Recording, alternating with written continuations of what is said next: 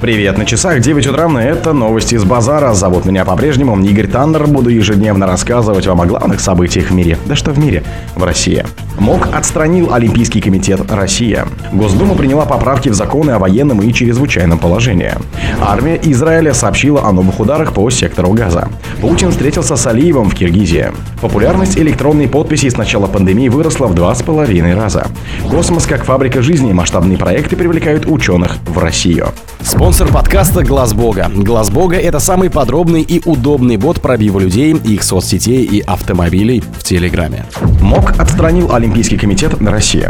Международный Олимпийский комитет, он же МОК, отстранил Олимпийский комитет России ОКР до дальнейшего уведомления за включение в состав Олимпийских советов ДНР, ЛНР, Херсонской и Запорожской областей, сообщил журналистам директор организации по коммуникации Маркс Адамс.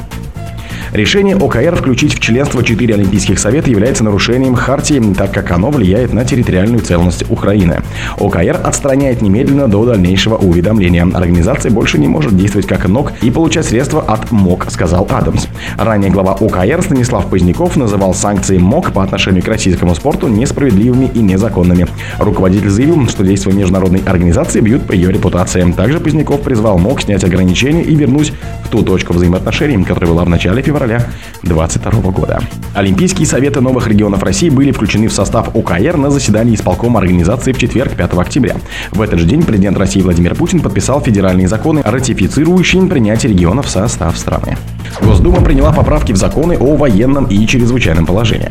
Госдума на пленарном заседании в четверг приняла закон. Законопроект был принят сразу во втором и третьем чтении об отмене уведомлений Генсека Совета Европы о введении или прекращении в России военного и чрезвычайного положения. Проектом предлагается внести изменения в Федеральный конституционный закон о чрезвычайном положении и ФКС о военном положении. В пункте 1 статья 22 закона о военном положении слова «и информированию генерального секретаря Совета Европы» исключить. В пункте 2 слова «и информированию генерального секретаря Совета Европы» исключить, говорится в тексте законопроекта.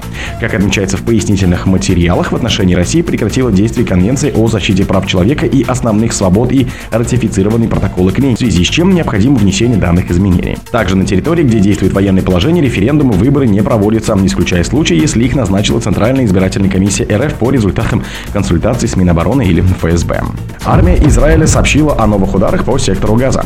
Армия обороны Израиля Цахал сообщила в телеграм-канале о новых ударах по целям Хамаса в секторе Газа. Прямо сейчас истребители наносят удары по многочисленным террористическим целям, принадлежащим террористической организации Хамас в секторе Газа. Утром 7 октября Израиль подвергся беспрецедентной по масштабу масштабу ракетной атаки из сектора Газа. После массированного обстрела Хамас проникли в приграничные районы на юге еврейского государства. Военное крыло Хамаса объявило о проведении операции «Потоп Аль-Аксе». В ответ армии Израиля Цахал сообщил о начале операции «Железные мечи» в секторе Газа.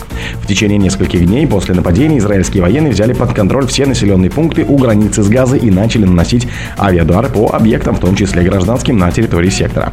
Помимо этого, Израиль объявил о полной блокаде газа, приостановлены поставки воды, продуктов питания, электричества, медикаментов и топлива. Путин встретился с Алиевым в Киргизии. Президент России Владимир Путин провел встречу с азербайджанским коллегой Ильхамом Алиевым в Киргизии, где завтра пройдет саммит СНГ. В начале мероприятия российский лидер напомнил, что не так давно они с президентом Азербайджана общались по телефону. Он уточнил, что во время переговоров главы государств уделяли внимание вопросам, связанным с ситуацией в Нагорном Карабахе. Вопрос номер один – это ситуация вокруг Карабаха, но у нас есть и другая повестка, она достаточно обширная.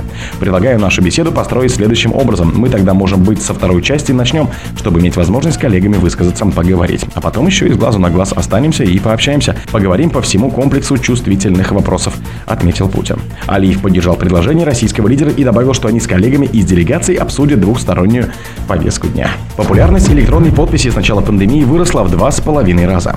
В марте 2022 года в ECEA зарегистрировали 519 тысяч квалифицированных сертификатов электронных подписей. В июле 23 уже больше 1,3 миллиона. Бизнес использует электронный подпись практически для каждой задачи отчетов, обмена документов с контрагентами и сотрудниками работы на госпорталах. На популярность этого инструмента в последние три года повлияли четыре фактора. Первое – это пандемия коронавируса. Пандемия заставила организации изменить процессы, перевести сотрудников на дистанционную работу и найти новые пути взаимодействия действий с ними. Изменения в законодательстве. В 2022 году Федеральный закон об электронной подписи 63 федеральным законом внесли изменения. Теперь руководители и сотрудники компаний подписывают документы по новым правилам. Государство перешло в цифру. Развивать ЭДО государство начало задолго до 2020 года, но пандемия и национальный проект «Цифровая экономика» ускорили эти процессы. Бизнес понял, что электронная подпись – это удобно. Спустя некоторое время предприниматели поняли, что работать с электронной подписью удобно и безопасно, ведь этот инструмент имеет ряд преимуществ. Космос как фабрика жизни масштабные проекты привлекают ученых в Россию. Российские ученые, которые возвращаются из стран Запада в отечественные научные организации, реальность сегодняшнего дня. Существуют ли в России условия для передовых научных исследований и какие возможности для этого предоставляют мегагранты? Об этом рассказал старший научный сотрудник самарского филиала ФИАН, доцент кафедры физики Самарского университета Иван Антонов. Я уехал в США в 2005 году учиться в аспирантуре. Когда уезжал, рассчитывал, что в какой-то момент вернусь. После окончания аспирантуры в 2013 году продолжил заниматься научной работой в США. У меня сложилась неплохая научная карьера. Искал позицию профессора в университете первого уровня с возможностью иметь свою хорошую оснащенную лабораторию. С другой стороны, я следил, как неплохо развивается лаборатория в самарском филиале физического института Лебедева, где я, собственно, начинал свою трудовую деятельность после окончания университета. В 2021 году меня пригласили туда на работу, и я вернулся в Россию. До сих пор у меня не возникает сомнений в правильности сделанного выбора. О других событиях, но в это же время не пропустите. У микрофона был Игорь Таннер. Пока.